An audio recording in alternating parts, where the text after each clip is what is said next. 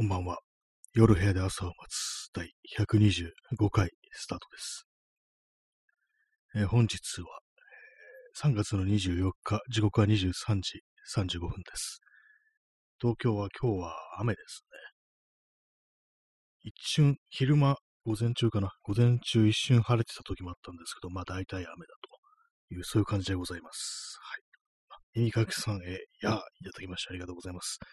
昨日なんかあのー、終わり際、終わり際というか、あの、音が聞こえてないっていう感じのことになったんですけども、感じのことってなんだ。音が聞こえないっていうね、なんかそういう状態になってたんですけども、今日はいかがでしょうか？聞こえてますでしょうか？なんかね、たまにあるんですけども、あの、復旧しないっていうのは結構珍しかったですね。こう大体でなんかこの放送中にまた元に戻ってこう聞こえるようになるっていうね、ことが多いんですけども、昨日はなんか最後まで聞こえなくって、結局まあそのままやめるっていうね、終了ってね、感じになりましたけども。まあ、耳かきさん、え、バッチリ聞こえてます。あ。ありがとうございます。よかった。そうですね、昨日はなんか本当終わりがなんかね、こう、わけのわからん感じになっちゃいましたけども。まあ、一応そのパソコンの方でも同時にこれ録音してるんで、そっちの方でね、あのー、まあ、は録音されてるんで、あの気になるという方おりましたら、こうおられましたら、そっちの方でちょっとチェックしてみてくださいというね、私はことは喋ってないんですけども、あえー、チャンツさん、えー、ピースいただきましてありがとうございます。聞こえてるようで、よかったです。えー、今日のタイトル、ありがとうございましたっていうね、こう、別に特に意味はないです。あの、なんか一瞬ね、あの、終わりか、最終回かみたいなこと思わせるね、そういう詐欺ですね。ただそれだけですね。え耳かきさん、維新にバンされたのかと思いました。そうですね、昨日はちょうどなんか維新の話してたから。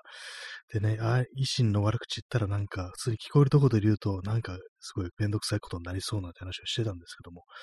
そうですよね。私もその可能性は考えましたけども、とも違った子みたいですね。まあ、そのうち突然なんか私、この放送をやめるなんていう風に言い始めてね、こう、理由は言えませんなんてことになったら、もしそういうことだったりするのかななんていうことをね、思わせてしまうかもしれないですけども、一応あの維新バンされたわけではないっていうね、そこはちょっとあの、大丈夫です。はい。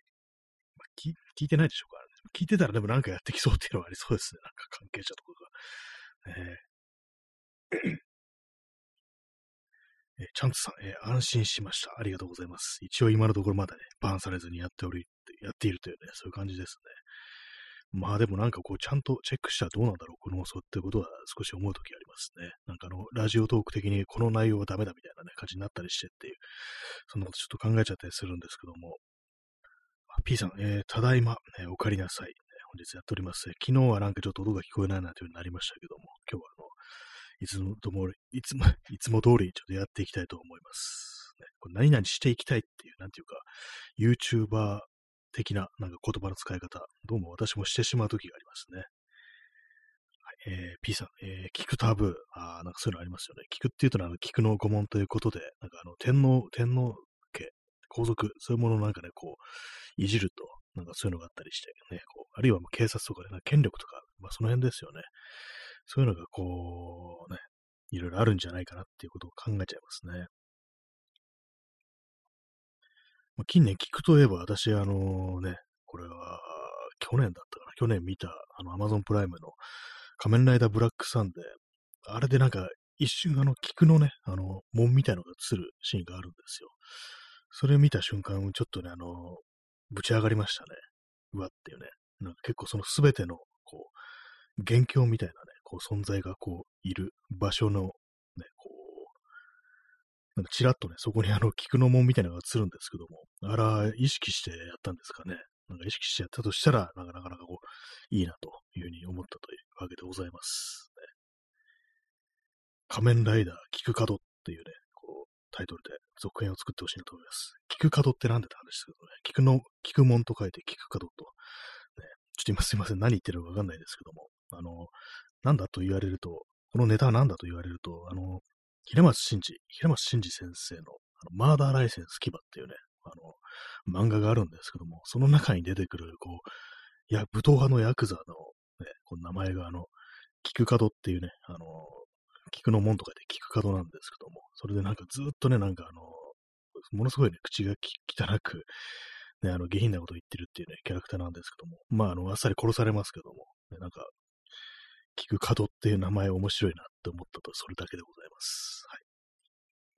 えー、P さん、えー、ゴルゴムと聞く。なんかね、そういうね、あれ、匂わせるというか、なんていうか、ゴルゴムってね、まあ、あのー、敵の組織みたいなのがありました、出てきましたけども、あれ、なんか外観、その本部のね、外観がなんか、これはもろに某自民、某自民党ってなんだって感じですか自民党のね、なんかあの本部にそっくりだっていうね、パッと見た瞬間、あそこのあれじゃんみたいなこと思いましたけども、ね、あのぐらいなんかはっきりバシッとやってのけるっていうのはなかなか面白かったですね。なんかつい最近見たような気がしてたんですけども、ね、だいぶ前ですね、11月ですからね、なんか月の流れるの早いですね。今年もう3月が終わりっていうことを考えると、ちょっと早すぎるなって感じしますね。今年は早いですね。もう1年のね、あのー、ね、半分が過ぎたっていうね、感じでね。まあ、まためちゃくちゃなこと言ってますけども、まあそういうところでございます。はい。まあ今日、今日のね、今日は特にまたね、あの何も話すこともないんですけども、時間がちょっと遅くなりましたけども、別に特に何をやっていたというわけではなく、気づいたら、あ、判断、そろそろやらなきゃという風になったというわけでございますけども、まあ、あの、まだあれです、あの、観葉植物買ってないですね。買えよって感じですけども、どうも置き場所がね、なんかどうしようかなっていう。それ窓辺、窓際に置くんで、窓際の、あの、二重窓どうに、どうにかしようってずっと思ってたんで、それちょっといろいろ調べてたんですけども、実際 DIY で二重窓作った例とか見てたんですけども、なんかね、こう見てると、意味あんのかなみたいな気持ちになってきましたね。まあ、意味はあるんですけども、実際そこまでなんかこうね、いろいろ手間かけてやる必要あるのかって考えると、ちょっと微妙な気持ちになってきました。まあ、いわゆる断熱性能ってことを考えると、まあ私、あの、あれですけども、プラダンでね、安いからプラダンで作ろうっていうのは思ってるんですけども、どうもね、やっぱりこう、結局断熱ということを目指すには、その窓そのものをなくした方がいいというね、身も蓋もない結論に至ってるね、こう、人がなんかこう、その YouTube でヒットして、結構その、その人珍しく DIY とかやってる中で、結構環境みたいなものにね、非常になんか気を使ってるっていうね、どうもそういう感じなのが、ちょっとね、あの、いろいろ参考になるなと思ったんですけども、その人の場合、窓をどうしたかっていうと、あの、スタイロフォーム、ね、あの、これ何ですかね、あの、断熱、建材でね、あの、断熱のために使う、なんかあの、ちょっとあの、発泡スチロールメーター、あの感じのね、こう、質感の、ね、建材ですけども、それを使って窓を埋めるっていうね、ことをやってましたね。窓をそのままなくしちゃうっていうふうにしちゃうんですけども、ね、あ究極これかって思っちゃいましたね。まあ、ただなんか、ね、こう、そうすると暗いですからね、当たり前ですけども、さすがにね、まあそれはあれなんですけども、まあでもそうなんだよなっていうね、ことをちょっと考えたりしましたね。だからもう半分ぐらい窓を埋めた方がいいのかなぐらいのね、ことをなんかちょっと思ってしまいました。まあ一応まあ開けれるね、ようにっていうね、感じで。えー、えー、チャンツさん、あれこれ考えているうちにやる意味あるのかみたいに思い始めるの DIY あるあるですよね。そうですね、ほんと、こう、こうしちゃうで、こうでっていうね、そういうなんかもう最初はね、盛り上がってるんですけども、あれ、これ意味あんのかみたいなね、ことをちょっと思ったりして、これをやったからといって別に何がどうなるんだみたいな、そういうなんかちょっとね、あの哲学的ななんかね、問答みたいなものが自分の中でこう出てきてしまって、うん、意味がないっていうね、そういうことになって結局やめるなんていうなったことは、ね、数限りなくあると思うんですけども、本当にあるあるですよね。このなんか二重窓うんぬんって、こうね、多分何年も考えてると思うんですよ。まあ、2年、2年ぐらいはね、ずっと前から考えてると思うんで、ね、どうなんですかね。これね、意味あるんですかね。意味ないことはないですけども、まあ、そかかる手間とその実際の断熱効果ってもの、まあ、これ冬だったらね、大きいのかもしれないですけども、まあ、今ね、ちょっと暖かくなってきてるから、夏どうなんだみたいなことを考えるんですよね。ね、夏、まあ、そのエアコンをね、かけて、こう締め切るということを考えて、その時、まあ、その、なるべく部屋やすいようにするというね、まあ、そういう感じで、こう、まあ、考えたりはするんですけども、でもどうなんだろうっていうね、そういう断熱云々で、あの、二重窓を作ってる人、大体まあ、冬の寒さってものに研究してるんですよね。夏の暑さみたいなものについてはあまりこう、言ってる人いなくて、うん、どうなんだろうっていうね、冬は冬でもうね、過ぎちゃったから、ね、こう、ね、冬ね、ちょっと乗り切れちゃったしな、みたいなこと思ったんですよね。で、まあ冬、ね、夏になって、その断熱のための二重窓を作る。これがあんま意味ないとなると、こうやる気なくなるよなっていう感じで、そういうところがね、結構ありますね。だからまあ、その本当の断熱を目指すんであれば、窓そのものを塞いでしまうというね、それ風に行き着く、であるらしいんですけども、まあ部屋を暗くはしたくないという、まあそういう感じではありますね。今日暑かったですね、本当にね、なんか。私今の T シャツ短パンでこのね、放送やってるんですけども、昼間ね、なんか本当にね、こう、お昼ぐらいは本当なんかムワっとした空気で、これもう夏じゃないのみたいなことをね、私は思ったんですけども、皆様いかがでしたでしょうか？ねでも結構まあ厚着してる人まだいますね。私はもう本当暑がりなんで、もう今もう夏です、本当に。もうやめてっていうね、感じですけども、早すぎるよって3月中に夏が来てどうするっていうこと思ったんですけども、まあね、そうなるとね、その断熱というものもなんかちょっとね、あの、そ暑い時期にどうなんだってことをね、考え始めましたね。冬冬は冬でね、なんか寒い寒い言ってたのが、今度は夏が暑い暑いってなるわけでね、その暑さに対してどんぐらい使えるんだろう、この二重窓ってやつはっていうね、ことを思ってるというね、感じですよね。えー、耳かきさん、えー、あまりにも昼間蒸し暑かったので、なんとクーラーをつけてしまいました。わかります。そうですよね。蒸し暑かったですよね。今日はね、さすがにもうなんか本当つけたくなるようなね、気候でした。本当に。ね、蒸し暑いんですよね。むわっていうね、感じが。本当まあちょっと安心しました。ね、こう私、さすがにつけなかったんですけども、ね、つけてお、なんだろう、これあのね、あの、普通に、こうね、自分だけじゃなかったら、いや、ちょ何言ってるんだろう、今。こういう、あれですね、あの本当自分とか関係ない何かね、その、人んちとかだったらつけてましたっていう、なんか変な言い方ですね。人んちだったらつけんのかって感じですけども、ね、なんかおかしなこと言ってますね。まあでも本当なんかね、こう、つけたくなるようなね、こう空気でしたけども、えーえー、P さん、えー、今日午前中は夏の朝の空気がありました。ああ、そうでしたか。そうだったんですね。私ね、午前中外出てたんですけども、なんですかね、夏の朝っっていうよりは、なんていうか、こう、ちょっとあの、梅雨って感じでしたね。今日は私のね、いたところでは、梅雨っぽかったですね。なんか、むわっていう感じがね。まあ、そのあたりはね、結構、この場所によってね、ちょっと気温も変わってきますからね。私の23区では、結構、あの、梅雨っぽい空気だったなというね、そういう感じでしたね。ね、ほんの一月で前は、一月前も結構暖かったような気がしますけども、ね、まあ、唐突になんか暖かくなってきたな、なんていうね、そういう感じですよね。春飛ばし、ね、飛ばすにも程があるだろうっていうふうに思いますね、本当にね。でね、あ今日、ね、夜とかね、まあ夕、えー、夕方からなんか雨降ってますけども、で、まあ明日、明後日雨だと。で、まあ桜が散るのかなという感じでね、なんか本当になんか異様な感じですよね。もう終わりかっていう、ね、こと考えちゃいますけども。えー、P さん、式なし。そうですね。もう式はもうないっていうね、もう感じですからね。もう、式はもう廃止されましたというね、感じで、こう、ね、まだ今でも未だになんか日本にしか式がないとか言ってる人もまあ中にはいるのかもしれないですね。もういつぐらいから式ないだろうってね、もう結構長いですよね、亡くなってね。いつの間にかこう亡くなっちゃってましたけどもね。まあでもこれから暑くなると考えるとちょっと憂鬱ですね。まあ寒くなるのも憂鬱っていうね、まあそういうのもありますけども。暑い。私はどっちかって言ったら暑さの方が苦手っていうのがこうあるんでね、まあ嫌ですね。もう夏になると私はもう完全にアームカバーとかね、つけても紫外線は完全に避ける感じになるんで、逆になんかこの春ぐらいのね、こう暑くなる、本格的に暑くなる前の時期が逆に半袖の時期っていうね、私にとってはそういう風になってますね。まあでも、ね、もうそろそろあれかもしれないですね。あの、太陽光線気をつけて、紫外線、日焼け止めとかね、塗った方がいいくらいの時期になるかもしれないですね、本当にね。ねまあ、そんなね、あの3月の24日ですけども、去年はどんな感じだったかなというふうに思うんですけども、去年まだなんかね、長袖を着てたような気がします。まあ、日によって違いますけどもね。まあ、今日ぐらいね、ごあったかいともうさすがになんか布団しまおうかなぐらいのこと思うんですけども、まだ騙されません。またね、なんかちょっと急に1日ぐらい、1日2日ね、肌寒い日が来るんだろうって感じで、まあ、出しておきますけども、まあなんか鬱陶しいですね。邪魔ですね、布団がね。えー、この間ですね、あのー、パソコンのね、ケースを新しいものに変えたっていう話をしたんですけども、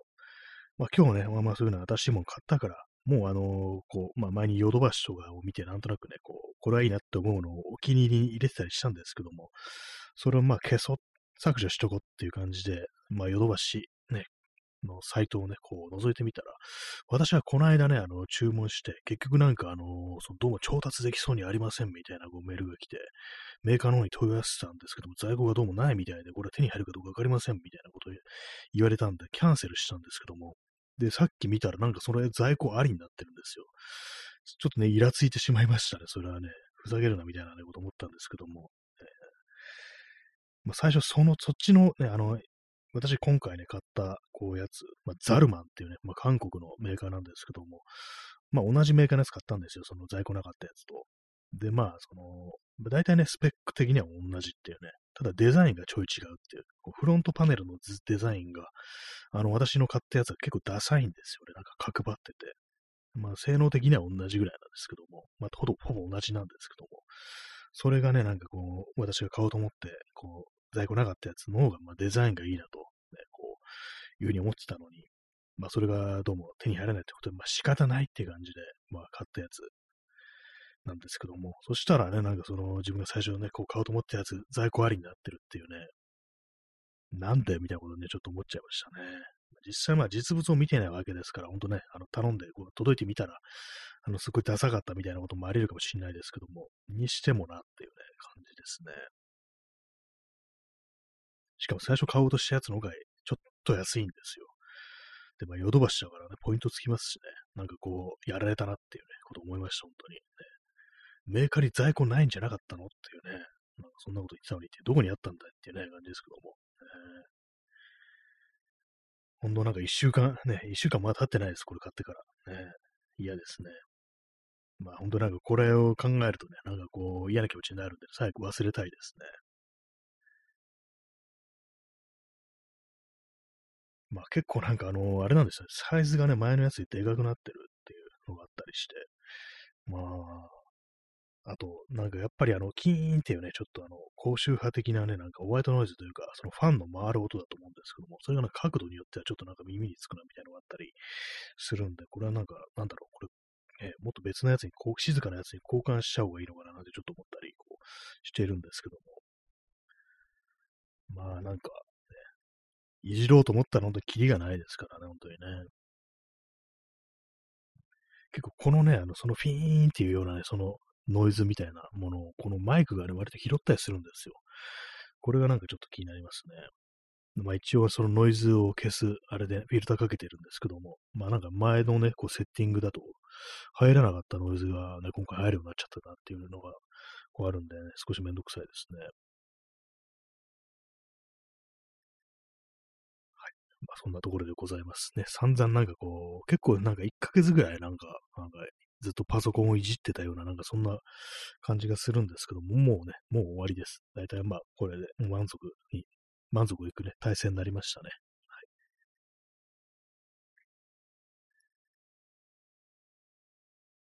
まあ、あと20窓なんだとか言ってますけどもね、まあ、それはどうなるかわかんなくなってきましたね。なんか本当意味ないのかなっていうね。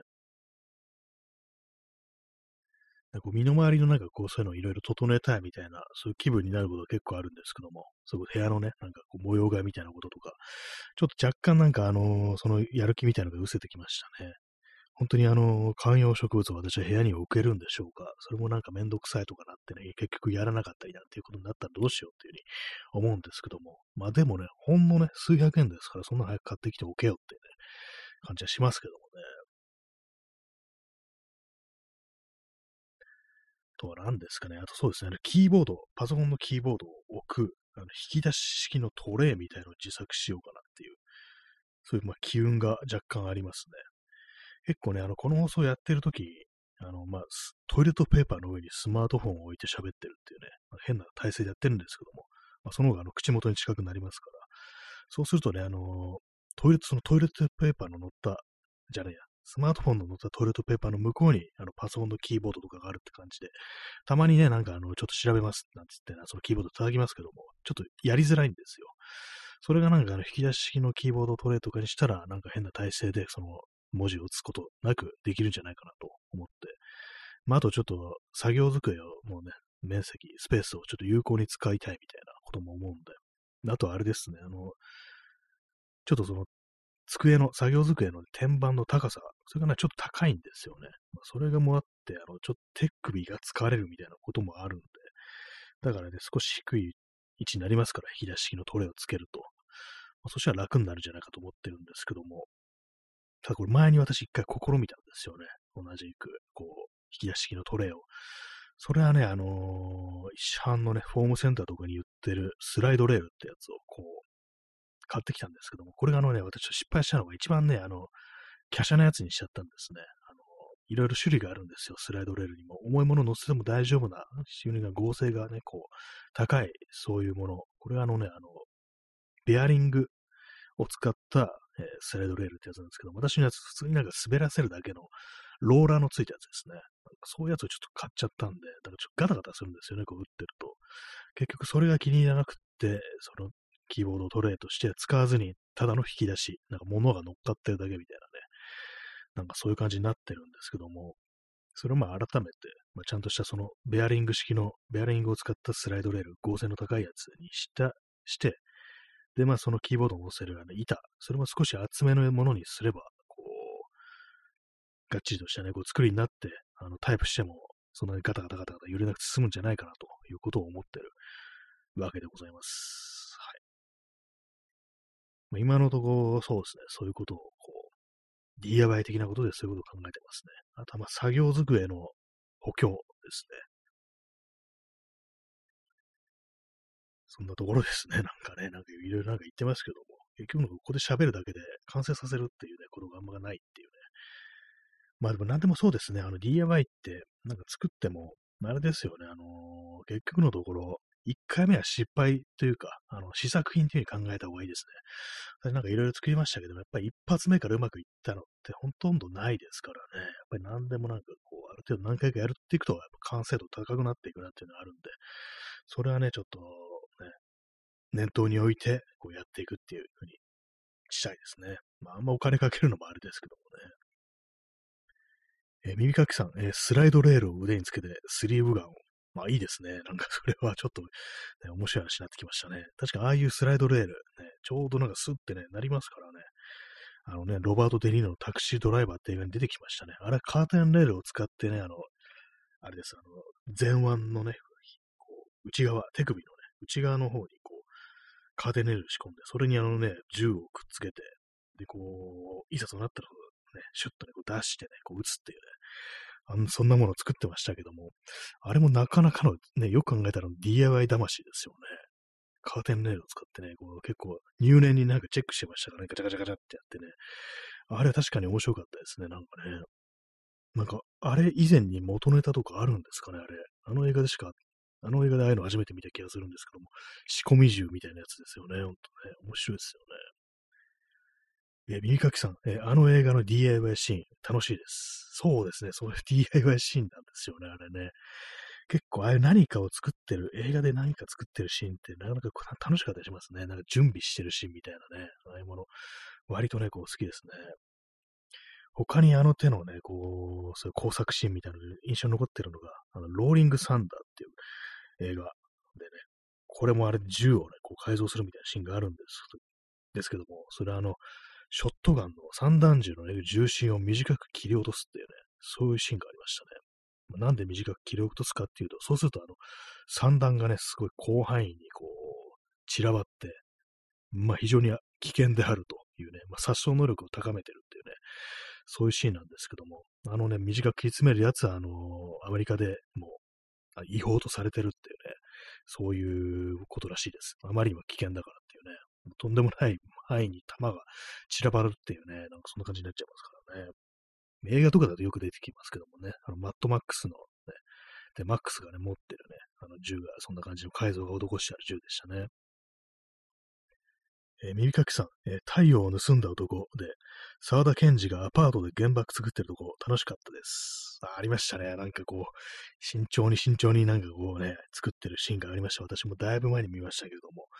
あれもね、なかなか面白いというか、まあ、原爆だからほんとシャレになんないっていうね、自分がなんかこう、危険な目に遭うというかね、下手したら死んでしまうなという風になりますけども、えー、アパートで原爆を作るっていうね、なんかあのアパあの映画のアパートのシーンも結構ね、なんか印象に残りましたね。あれ確かね、あの多分、中央線、中央線の、あのあれね、今、何通り、おたき橋通りと呼ばれてる、まあ、東京があるんですけども、あれのね、ちょうど新大久保、大久保かな？大久保駅っていう、新大久保のな隣ぐらいに位置する駅なんですけども、おそらくそのあたりじゃないかなということを私はなんかこう踏んでるんですけども、で、あの辺り通るたびになんかちょっと思い出したりしますね。あ太陽を盗んだとこで多分沢田賢治この辺の、多分なんかあの高いね、ビルのあたりから、あの、撮ったのかなみたいな、なんかそういうシーンありましたから、ね、たまに思い出すことありますね。ちょうどあの中央線を見下ろすような、部屋でね、なんかそれ作ってるなんていうシーンがありましたね。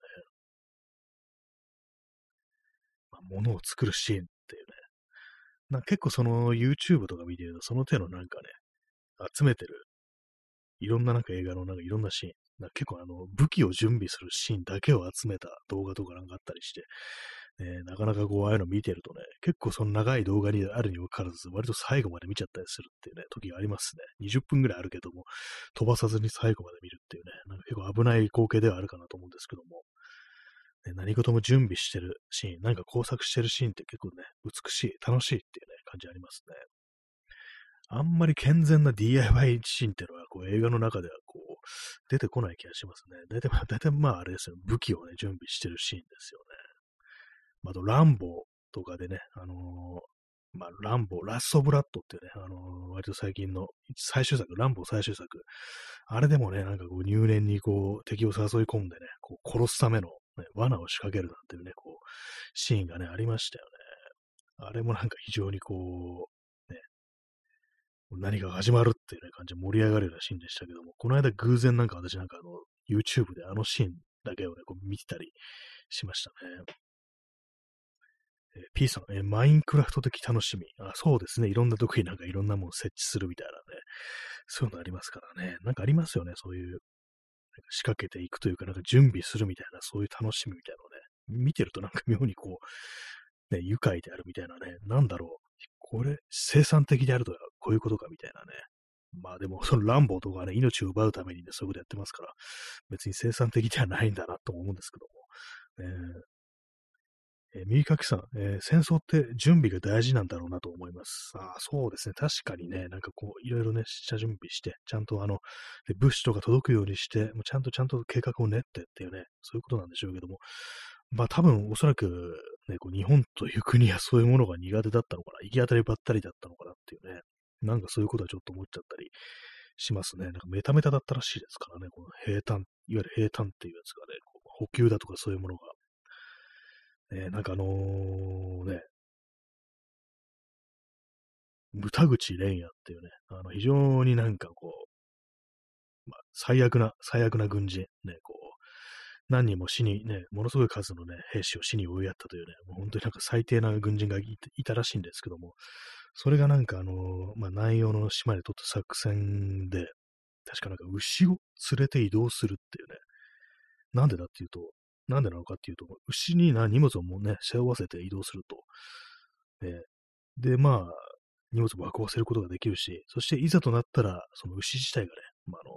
まあ、要は屠殺してね、あの、肉としてあの食べるっていうね、食料にもなるっていうね、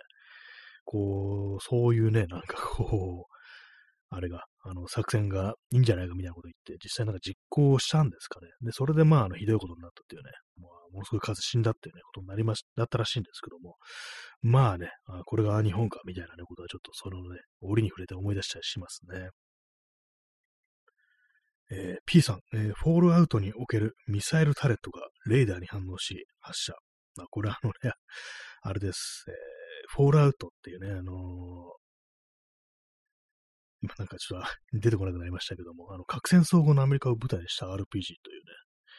があるんですけども、それがね、あの、いわゆるね、自分のなんか陣地というか、拠点みたいなものをね、こう作ることができると。でそこにまあいろいろね、いろんなものを配置したりだとか、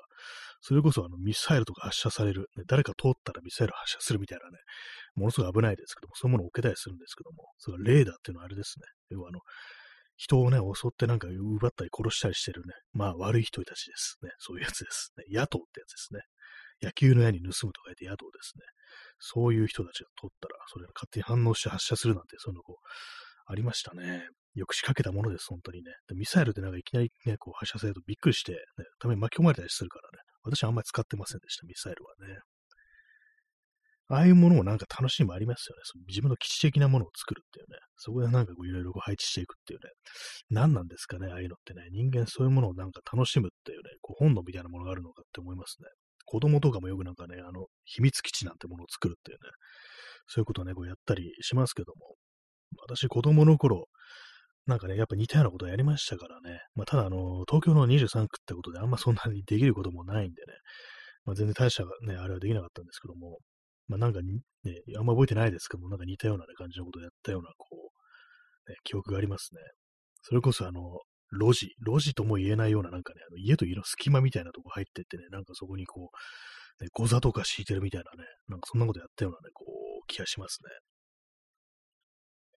えー、耳かきさん、えー、一度はツリーハウスに憧れる。あ、そういうのありますね、ツリーハウス。木の上に家があるっていうね。あれはね、あの、スタンドバイミーっていう映画でね、あの子供たちの秘密基地としてなんかツリーハウスなんてもの作ってたりしましたけども、ああいうのね、すごいっすよね。何なんですかね、あれ、子供たちの手だけじゃないですよね、多分ね。あんなね、子供だけじゃ多分できないと思う。多分ね、親とか、まあ、あるいはなんかお兄ちゃんたちとかなんか手伝ってもらってやったのかななんてこと思うんですけども、ね。私、思い、たまに思い出すのが、そのスタンドバイミーの原作の方、スティーブン・キングの小説の方ですね。その小説の方で、そのまあ、ずっとね、あのー、確かね、駐車場にあるんですよ。駐車場にある、ね、大きなニレの木の樹状にあのね、小屋を作ったってやつなんですけども、まあ、あの、成長してってね、みんなあんまこう行かなくなったりこうするわけですよ。まあ、最初ね、あの、まあ、あの子たち小学生ですから、まあ、卒業してって中学生になったり、高校生になったりみたいな、そういう感じで、で、まあ、最後にその主人公のね、そのゴーディっていう子ですよ。あの子がね、こう、行った時に、その小屋の中で、あの、ちょっとね、あの、精液っぽい匂いがして、ああ、終わったら子供時代がっていうね、なんかそういうなんかことを思ったっていうね、そういう一文があるんですけども、前はなんかそういうね、こう、今までかつてのような無邪気な子供ではなくなったというね、ことがそういう性の目覚めみたいなものとね、こう関連づけてこ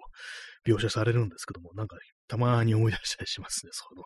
一文をね。確かにまあそんな、そんな感じになってきたらまあね、もう、かつてのね、あの、子供たちの秘密基地じゃないっていうね、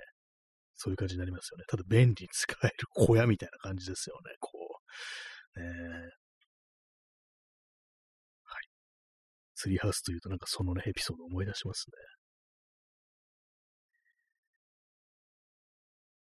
えー、P さん、裸足の弦における竜太たちの共同生活への憧れ。ああれもね、そうですね、竜太たちがね、子供たち。まあ、あの、大人のね、あの、おじさんいましたけれども、ね、なんか、こう、みんなにね、こう、孤児たちのね、わしらのお父ちゃんになってくれっつってなんか言われてるね。その人も家族、ね、そのおじさんも家族全員亡くしてっていうね、感じの人なんですけども、で、なんか一緒に暮らすっていうね、そういう展開がありましたね。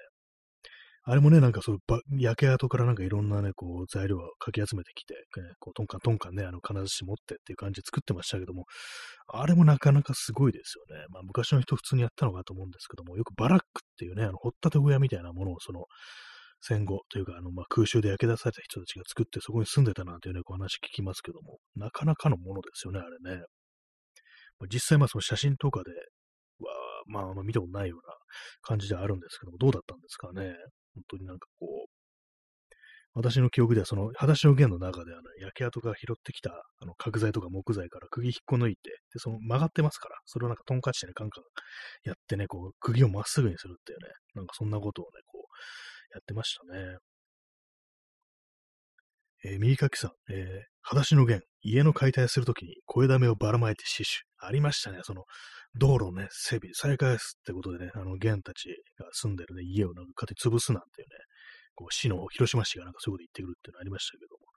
で、まあ、抵抗するんですよね。まあ、その時そう、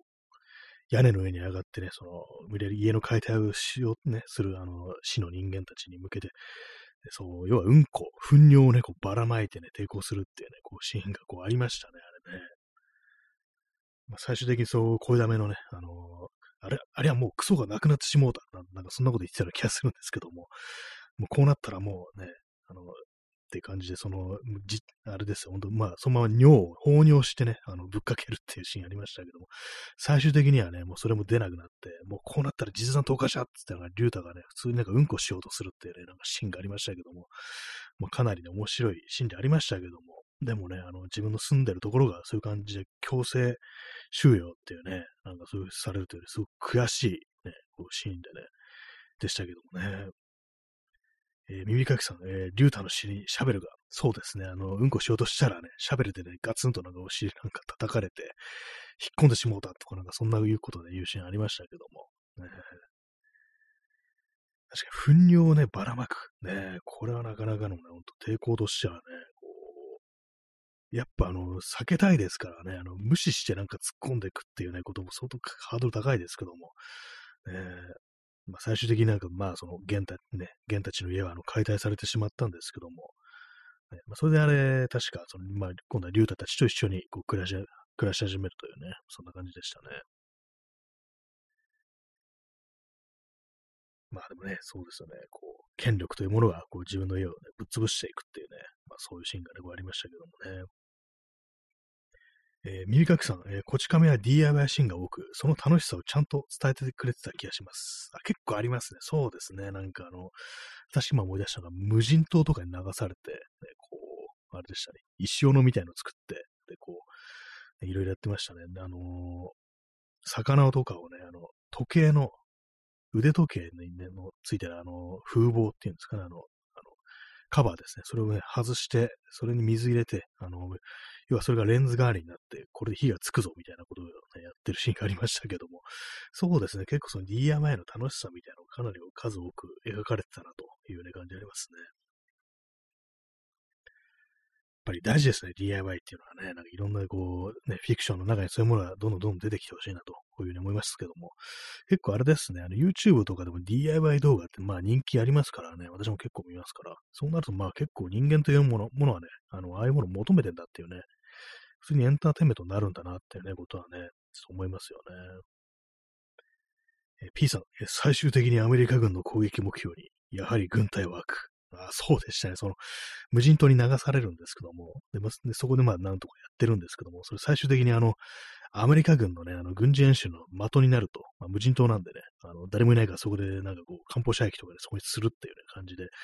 で、まあ、それをね、こう、両津たちにね、部長が伝えとすんですけども、まあ、寝ててね、気づかないんですよ。まあ、最終的になんかその、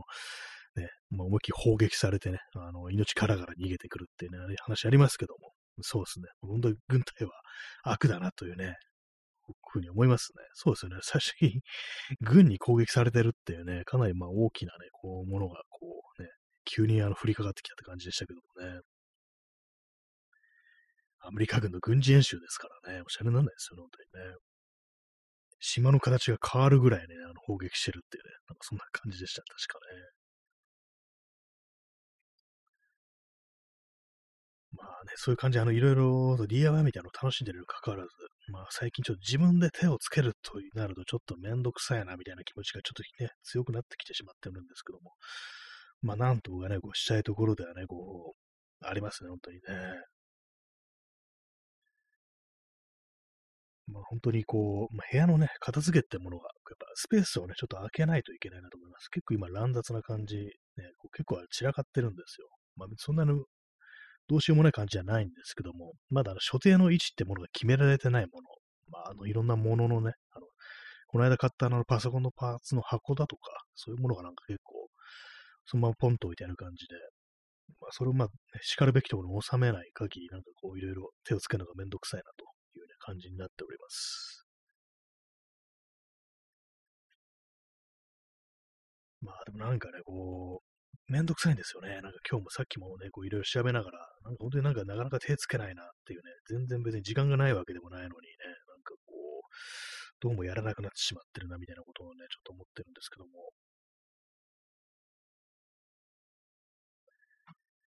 まあでもなんか、こういうのってあれですね。なんか、もしかしたら終わらせるのが嫌だっていうね。これをね、なんか、あれやろう、これやろうと思ってて、実際実行して実現するとなると、あのー、ね、もうやることがないっていうね、こういうふうに目標がなくなっちゃうみたいなね、手を、もういじりようがなくなっちゃうっていうのが、そういうのがちょっと怖いんじゃないかなってことを私たまに思ったりするんですけども。えーあ、なんか今またなんかこのラジオトークにあの読み込みのね、あの、くるくる回るやつが出たんですけども、大丈夫でしょうから音は聞こえてますでしょうか？なんかちょっと不安定な感じですね。まあ、私の環境が問題なのか、ね、通信の。それともまあラジオトーク側のあれなのかちょっとわかんないですけども。あまたくるくる回ってますね。もしかしたらちょっとあの聞こえてないかもしれないですね。コメントで書いておくか。えー、音声聞こえてますかと。なんかまた怪しいですね。はい。あ、チャンツさん、維新、い、丸の妨害、聞こえなくなりました。あ、また聞こえてないですね、これね。なんだろう。またですね、なんか昨日もなんか同じぐらいね。やっぱり、あ、そうですね、耳かきさん、えー、聞こえなくなりました。また同じですね。昨日もなんかね、あの40分ぐらいのところで聞こえなくなるって感じになってましたよね。なんだろう。なんだろうっていうか、ね、まあ、もうさっきはくるくる回ってますね。と、あれですね、何なんだろう。これ再現性がありますね。30分っていうね。30 40分っていうね、なんか不思議な。一応今ね、あの Wi-Fi 繋いでるんですけども、まあ、昨日もね、なんか Wi-Fi オンオフしたけど、結局何も変わらずっていう、ね、感じで、聞こえなく、ね、なったままだったんですよね。今 Wi-Fi 切ってるんですが、なんだろう、この状態ね、続くようであれば、あのー、ラジオトークじゃなくて別なね、それこそツイキャスとかなんかそういうものをやるっていうね、ことをなんかね、ちょっと考えればっていうね、ふうに思いますね。ラジオトーク。ね、別にラジオトークにこだわってるわけじゃないです。なぜラジオトークのライブ配信だったかというと、あの、ね、あの、めっきりやらなくなりましたけども、去年ライブマラソンって言って、一定期間ね、ライブをやると、あの、アマゾンギフトがもらえるというね、まあ、そういうものがありましたので、それにつられてなんかやったって感じなんですけども、だから別にまあ他のサービス、プラットフォーム使っても、別にいいんですけども、ね、どうも聞こえなくなってるみたいですね。コメントします。昨日と同じ症状が出てるみたいです。昨日と同じ。昨日と同じような症状が出て、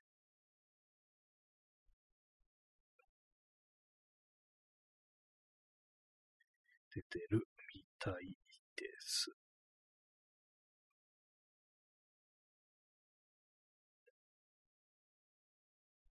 えー、P さん、また昨日と同じ現象が同じぐらいの時間です。そうですね。同じぐらいの時間で。そうですね。全く同じですね。なんだろう、これ。ね、今、あのね、4G で、モバイルデータ通信でこうお送りしてますけど、まあ多分昨日の様子だとね、これまた聞こえない感じですね。同じですね。回復しなさそうですね。昨日と。これは回復しなさそうですね。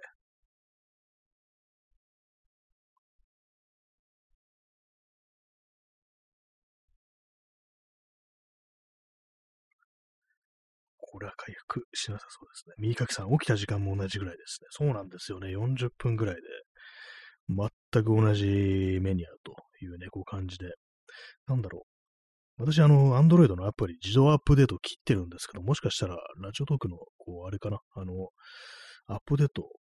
してないからみたいな。ね、でもあれなんですよね、ラジオトーク、あの、アプリ立ち上げるときに、大体ね、その更新来てると、更新してくださいみたいなことをね、こういう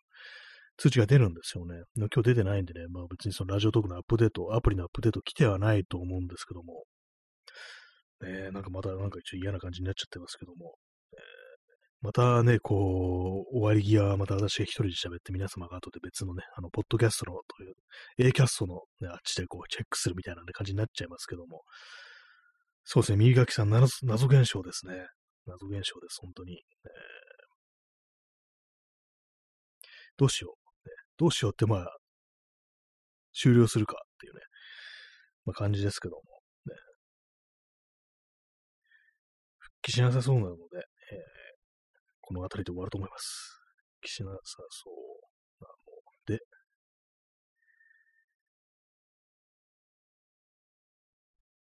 と終わろうと思います。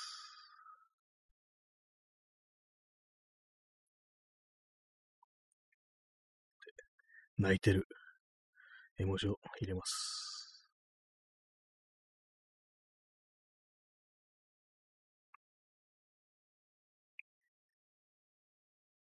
妨害ですかね。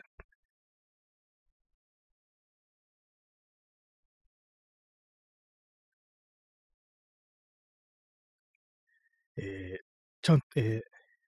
と、はい、P さん、開始38分ぐらいで同じく問題が。そうですね。全く同じなんですね。チャンツさん、他のラジ島は聞けるので、なぜ新谷さんのだけ、米軍そうです。米軍の話してましたからね。こう、これはなんかジャミングされてるのだみたいな、なんかそんなこと思いますけども。そうですね。あ、チャンツさん、お疲れ様でした。ありがとうございます。ちょっとすいません。あの、またね、こんな感じですけども、あの、今日は、あの、すいません、終わろうと思います。そうですね。今日始まりがなんかね、あの、昨日もそうですけども、ちゃんとあの Wi-Fi 繋いでたんですけども、最初からあれですね、モバイルデータ通信で行ってみようかなっていう、ね、ことをちょっと思います。何ですかね、もしかして私のスマホ自体になんか問題あったりしてっていうね、ことを考えたら、ね、気になりますけども、まあそんな感じで、あの、本日ちょっとこの辺りでちょ終わると、終わろうと思います。すいませんね、なんか、まあでもどうしようもないですね。はい、そんなわけで、本日ご清聴ありがとうございました。それでは、さようなら。